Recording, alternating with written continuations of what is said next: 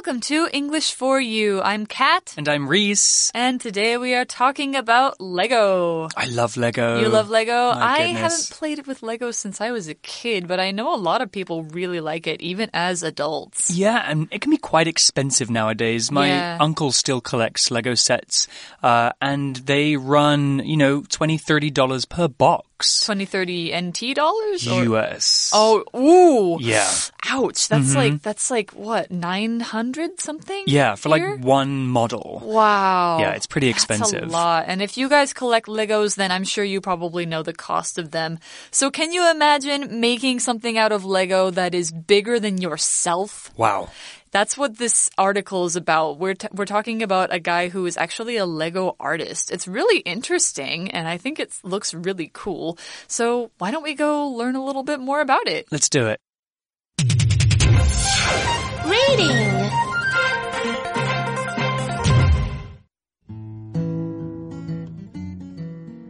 Learning about nature through Lego art. Children often dream about the jobs that they want to do when they grow up. Adults tell them to do what they love. Sean Kenney took that advice to heart. The 44 year old artist makes his living playing with Lego bricks. Many places have displayed his life sized cars and detailed model cities.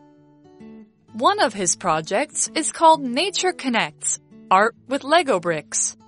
This traveling exhibition is held at zoos around the US and displays his collection of colorful Lego animal sculptures.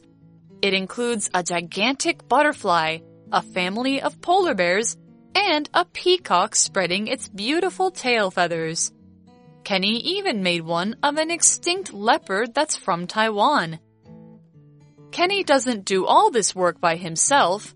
He designs his ideas on paper, and other artists help him build each sculpture and glue the pieces together. It takes thousands of Lego pieces and many months to create each one. The result is always impressive. Kenney's exhibition shows our connection to nature by making our senses come alive with childlike wonder. Okay, our article starts out today by talking about something that we all have in common. Children often dream about the jobs that they want to do when they grow up. That's for sure. I know I had a lot of childhood dreams. What was one of yours? Uh, I wanted to be a singer, a firefighter, a dinosaur scientist, a uh, a writer. I became a few of those things. That's Not- a that's yeah. a huge range of different jobs. I know. I had so many interests. yeah, I was obsessed with being an actor when I was younger, Ooh. or just doing something on the stage. well, you kind of do now. Yeah, I mean, working with AMC and For You is Yes. kind of like acting. We get to be on YouTube. it's great. Yeah. We're famous. Uh, we are famous. A little bit. Ha- what happens when they grow up? The article tells us it says adults tell them to do what they love. Mm. Sean Kenney took that advice to heart. Okay, so that's quite an interesting turn of phrase Mm-hmm. to take something to heart. Well, let's have a look at what that means. To take something to heart means to listen carefully to and actually use some advice or comments given to you. We can use this phrase in a positive or negative way. So if you take somebody's mean comments or insults to heart, that means you really let them affect you and make you sad. However, it can also be positive if somebody gives you good feedback and you take it to heart.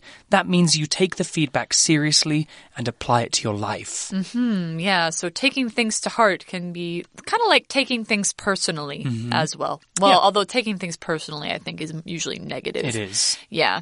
But we are taking good things to heart, taking advice to do what you love to heart. So what it says is the 44 year old artist, Sean Kenney, makes his living playing with Lego bricks. So make a living. Make a living is one of these phrases that you will want to know because it's about your job. Make a living means to make enough money to live decently at usually a job. A living, uh, saying that something is a living means your quality of life is somewhat comfortable. If it's a bit less comfortable, but it's still okay, maybe you are, you know, running out of money at the end of the month, but then you have enough to get by. It's make enough to get by. So you're living paycheck to paycheck. But making your living means this job is how you make most, if not all of your money. Well, the article continues and it tells us many places have displayed his life sized cars and detailed model cities. Life size cars? So you can actually get in a Lego car? I mean, I went to a place called Legoland once in the Oh, UK. It's I've heard of it. theme park made of Lego. I think the US has one too. It's so cool. Yeah. And they have entire sculptures made of Lego. Oh, it's crazy. So much fun. But we do have a grammar point to talk about here. Uh, this is using one of my favorite punctuation marks, the hyphen. It's a, it's that little line that you sometimes see connecting two words, and we can learn about how to use it. So the word life-sized is two words combined with a hyphen. And it's an example of a compound adjective, so we can use them as descriptors. Mm-hmm. So let's see some examples. It might make it a bit easier to understand. So, for example, we if we're trying to explain that that young man has a kind heart, we could say that young man is kind-hearted mm-hmm. with a hyphen in between kind and hearted. Another example, that leaf is in the shape of a heart. We could say that leaf is heart shaped with a mm-hmm. hyphen between heart and shaped. And there is another example. Charlotte learned in class about some animals that have four legs today. We could say instead, Charlotte learned in class about some four legged animals today, with a mm. hyphen between four and legged. All right, so we also have another word in here which is detailed. So he makes detailed model cities. Detailed is an adjective that means, well, including lots of detail. And that means lots of fine parts, lots of small things that you can take a look at in the work or the picture or a description of something. There's lots of little things to look at and a lot of little things that your eyes can kind of go over and you can see lots of um, tiny features. So if you look at the model cities that this guy makes, they might have people, they might have things like benches and plants and signs and cars and other things in them that are very small. Not just big things like buildings. Like you might expect to only see buildings in a cityscape, but the cities include all the little things that live and exist in them. So a detailed cityscape, a detailed piece of writing, for example, tells you a lot of little things about the subject. So here's an example. Example, this drawing of Elsa is extremely detailed. You can even count the tiny hairs on her eyebrows in it. So yeah, if you can see the one by one little hairs in somebody's eyebrows, that's a very detailed drawing. Very detailed indeed. Mm-hmm. And then we have the article going on about one of his projects. It literally says one of his projects is called Nature Connects Art with Lego Bricks. Ooh, sounds interesting. Mm-hmm. So we're expecting to see maybe some natural things made with Lego. Yes. Well, the article tell us more. It says this traveling exhibition is held at zoos around the US and displays his collection of colorful Lego animal sculptures. Yeah. But what's a collection? Collection is a group of things. Usually the things in a collection are similar in some way. So you might have a collection of toys, or a collection of coins, or a collection of stamps. You can really collect anything, mm-hmm. with collect being the verb form of collection. So in the article, they talk about a collection of Lego animals. It sounds super cool. So an example sentence with collection could be, I have a huge collection of video games at home. I never run out of games to play. Oh, that's cool. It's true. Ah, I kind of have a big ish collection, but sometimes I want to play something new. I don't have much time these days, though. So you can expand your collection. I can. Buy I some should. more games. I, I can lend you some, Kat. Ooh, okay. We have another word here, which is sculpture. Uh, and he has a collection of Lego animal sculptures. So sculpture is a noun and a sculpture is a 3D piece of art that has been made or built to look like something else. So you can make sculptures using stone, plastic, or any strong material like Lego. Yeah, Lego's a pretty hard, or I should say, Lego is pretty hard to uh, break. Yeah. And in fact, if you step on one, and apparently it's one of the most painful experiences ever. Speaking from experience, I can say yes, that's true. Ouch. Yeah, don't ever step on a Lego. Anyway, so what does this collection of zoo animals made of Lego include? What it says is it includes a gigantic butterfly, ooh, a family of polar bears, and a peacock spreading its beautiful tail feathers. Ooh. So butterflies, as you guys know, are these cute little beautiful insects with gorgeous, colorful wings. Polar bears, those big white bears. And a peacock is that, that bird that, uh, its feathers look like a fan. Its tail feathers. It's blue and then it's got these green feathers with like, they look like eyes. And they love to show them off. They really, really do. They will show them to anyone. But anyway, so we're talking about a gigantic butterfly here. It's not just any butterfly. You might expect a Lego butterfly to be very small, but it's actually gigantic. It's very, very big, much bigger than usual things. Another animal that's gigantic naturally is a blue whale. Taipei 101 is a gigantic building. It takes, you know, you have to look up very far to see it. The Pacific Ocean is gigantic. Uh, lots of things are gigantic if they're very, very big. Gigantic. Love Yeah. that word. Well, the article continues and it says that Kenney even made one of an extinct leopard that's from Taiwan. Oh. That's really cool. Yeah, it is, except that the leopard's extinct. That's not so cool. Yeah. So, what does extinct mean? Well, it's an adjective that describes an animal or a plant that doesn't exist anymore. They all died and they can't come back. So, there are many animals that have gone extinct because of people, such as the mammoth, which is like a big hairy elephant, and the dodo, which was a bird that lived on an island, and Yeah. we kind of ate them all. Well, from what I heard, they they died out because of the forest uh, went away. But you know, Yeah, it, it was our fault regardless. Yeah. Uh, animals going extinct is unfortunately something that's happening all around the world still Yeah. today because humans can't seem to learn to look after them properly. Yeah, exactly. All right. But anyway, we, you know, we have leopards and polar bears, big butterflies and um, peacocks, all sorts of things.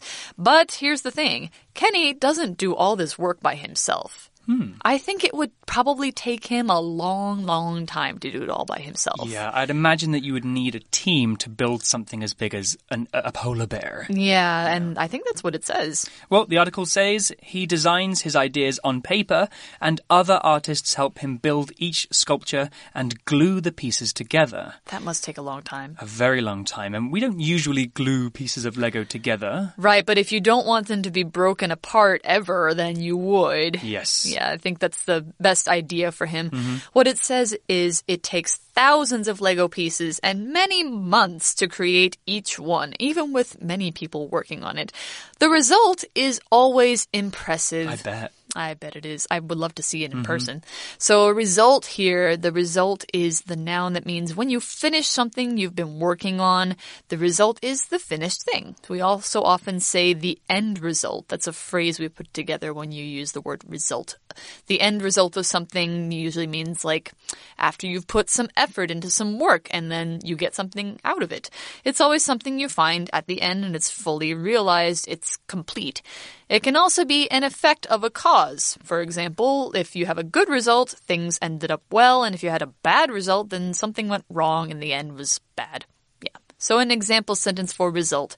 We took a baking class to learn how to make chocolate cake, and the result was both beautiful and delicious. Great result. I love cake, Me too. especially when it's chocolate. Mm.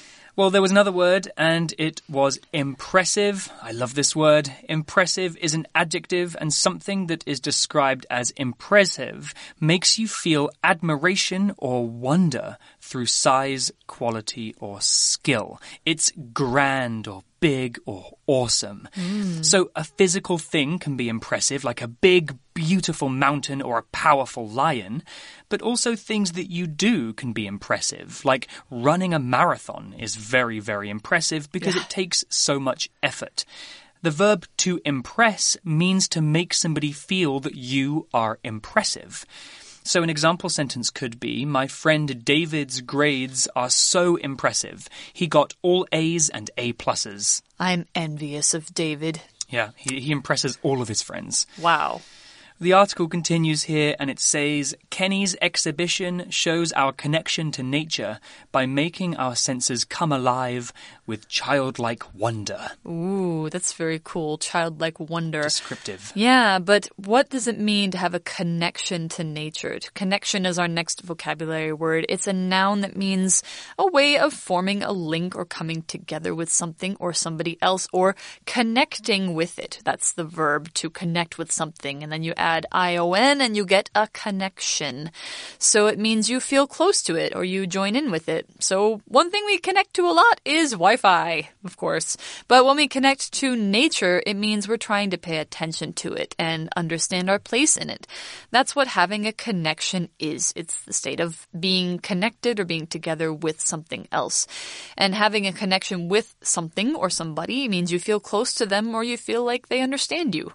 Right, it's a nice way to describe your relationship maybe with a friend. Yes. You say we have a great connection. Yeah, we have a strong connection. Yeah. I have a I have a close connection with my family. Means I've talked to my family a lot and we love each other a lot. That kind of thing.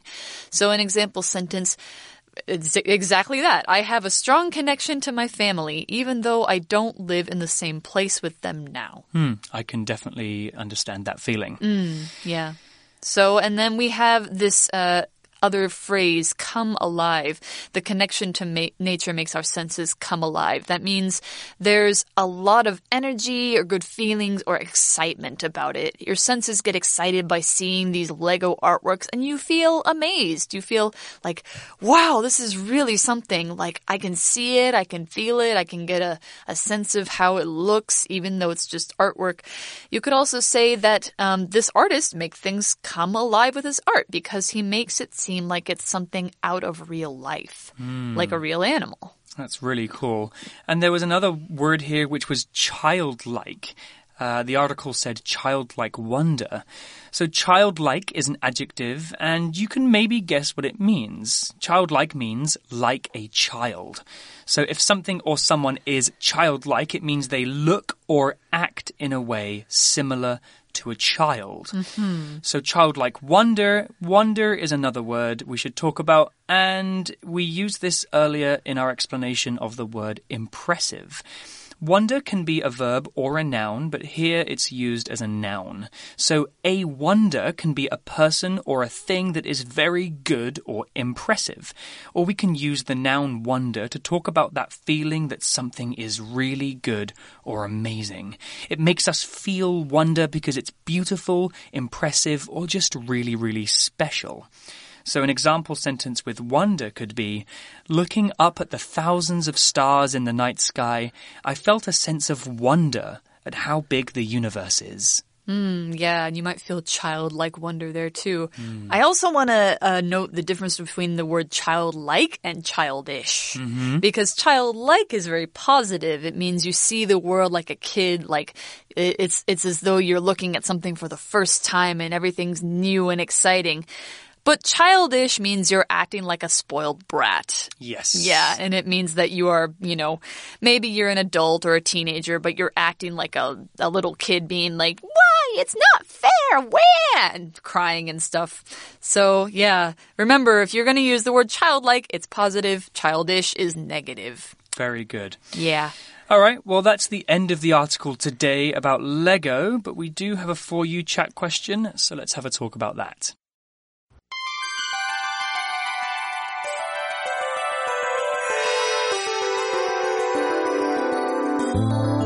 You chat.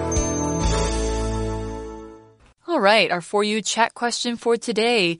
What helps you connect with nature? Give some examples. So, what about you, Reese? Well, I love nature. When I was a hmm. kid, I would spend most of my time in the evenings after school out in nature, catching bugs, climbing trees, walking in the forest. That's and cool. It's something I still enjoy today. And luckily for us, we live in Taipei, which is surrounded by beautiful nature Right. mountains, parks, trees, animals everywhere. So if I want to connect with nature, I might go for like a hike in Yangmingshan Mm. And just experience the, the plants and the animals around me. You can even see monkeys in Oh, Yangmingshan. I didn't is- know. you- I didn't know they were there. I thought they were down south. Yeah, no, they're in Yangmingshan as well. There's a hot spring up there Oh. I go to sometimes, and every time I drive past, there's a troop of monkeys on the street, and I just get so excited to see them. I think they must be really smelly though. Yes, and dangerous. Don't touch them. And don't feed them is what I've heard. Mm. What Yeah. about you, Kat?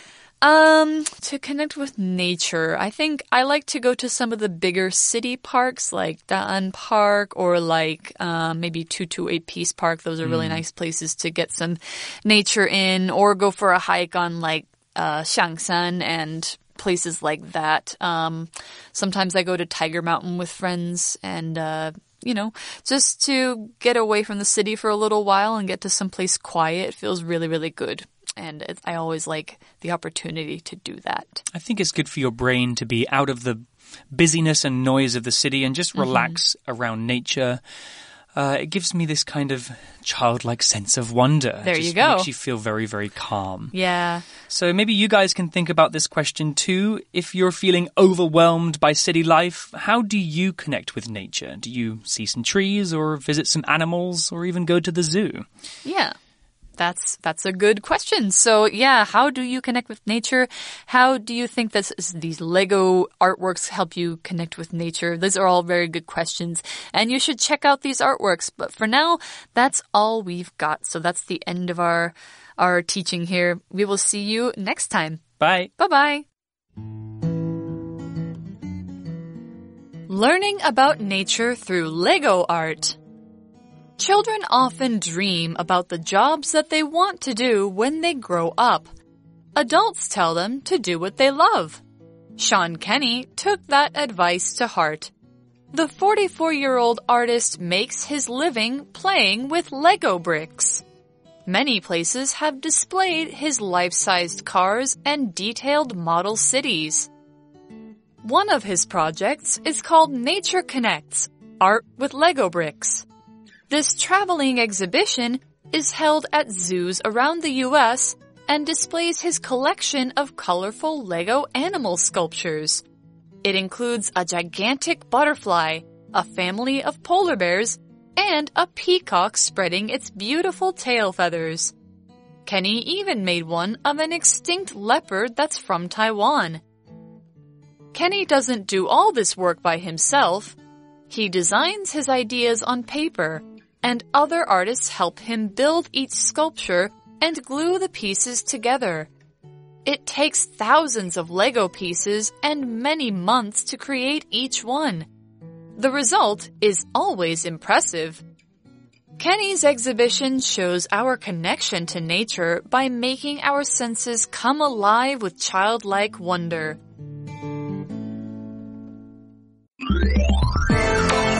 Vocabulary Review Detailed. Penny gave the police a detailed description of the man that broke into her house. Collection. My dad decided to give his large collection of old history books to the library. Result.